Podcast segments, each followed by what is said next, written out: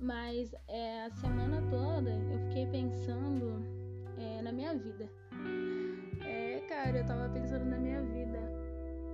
Eu sei que ninguém aqui me conhece, mas se eu continuar fazendo isso, vocês vão me conhecer. E pensando sobre a minha vida, eu me fiz a seguinte pergunta: E quando foi que tudo deixou de existir? Esse tudo meu mundo ideal. Quando foi que eu parei de acreditar que a vida não era mais um conto de fadas? Na verdade, eu nunca gostei muito de conto de fadas, mas eu sempre gostei da ideia do conto de fadas, que é a ideia de você ter uma pessoa que vai sempre estar ali por você. Ninguém me ensinou que eu tinha que ficar sozinha. E aí, quando eu fico sozinha, eu fico muito mal porque eu não sei ficar sozinha. Eu não sei cuidar de mim. Ou eu sei? Na verdade, eu tô aprendendo, né?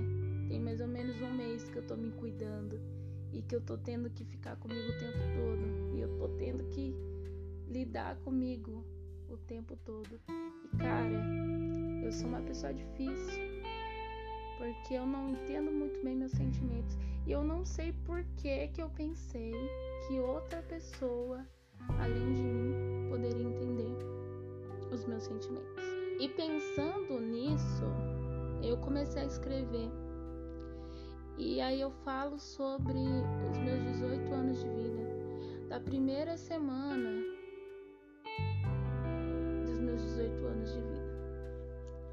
Foi na primeira semana de um ciclo que se fechava e eu questionei se não haveria mudanças.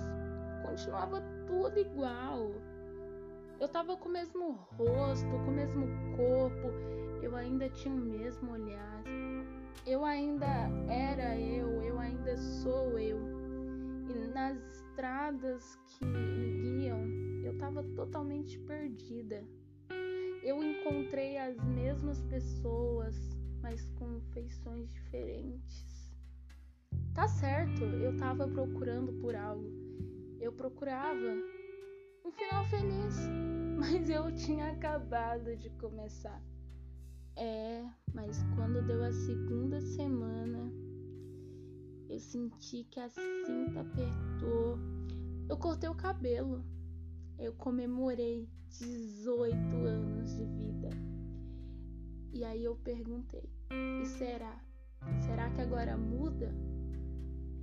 Eu tinha planos de uma vida independente e eles todos anotados. Os meus textos todos decorados. Eram dias e dias escrevendo. Mas a escrita ela me lembrava diariamente quanto mais eu pensava, mais o tempo se passava e eu não saía do lugar. Eu senti a vida balançar de lá para cá, de cá para lá. Eu fechei os olhos, eu me acomodei, eu senti o corpo cansado. Eu tava todo dia correndo. Eu corria de um lado pro outro mas eu não saía do lugar. Eu corria lado a lado sem me movimentar. E aí, o mais difícil para mim, enquanto escritora, é dar início a uma escrita. Pois é. E eu também sou assim na vida, mas aí eu tive que aprender do jeito difícil, porque ele foi mais prático. E aí aquele negócio, né?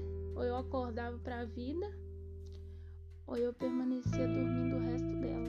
Mas eu te falo, é gostoso sentir o gosto do esforço, mas também é impensável, é inimaginável o quanto difícil foi. Eu tive que preparar os ouvidos, sentar e ouvir as críticas. Muitas vezes elas nem eram construtivas, mas a delícia é ver as mudanças internas e sentir paz, Mas eu sei que meio de processo, às vezes o choro sai sem avisar, o coração vai apertando e o medo abre os braços, oferecendo um aconchego. Felizmente, eu já me rendi diversas vezes, com um choro baixo e alguns gemidos de doer os ouvidos. E não é que eu não vá cair de novo nesses momentos, mas é que agora eu reconheço que eles fazem parte da mudança. Pô, eu exagero mesmo. Exageradamente feliz. É assim que eu fiquei ao andar. Era como se eu estivesse dando os meus primeiros passos da vida. Exageradamente chorosa. Foi assim que eu fiquei ao ouvir um não.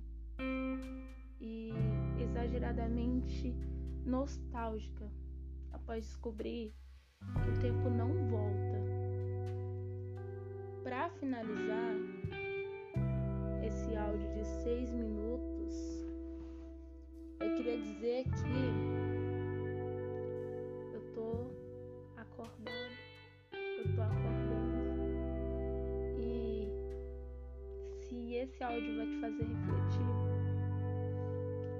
para de dormir, vai estudar.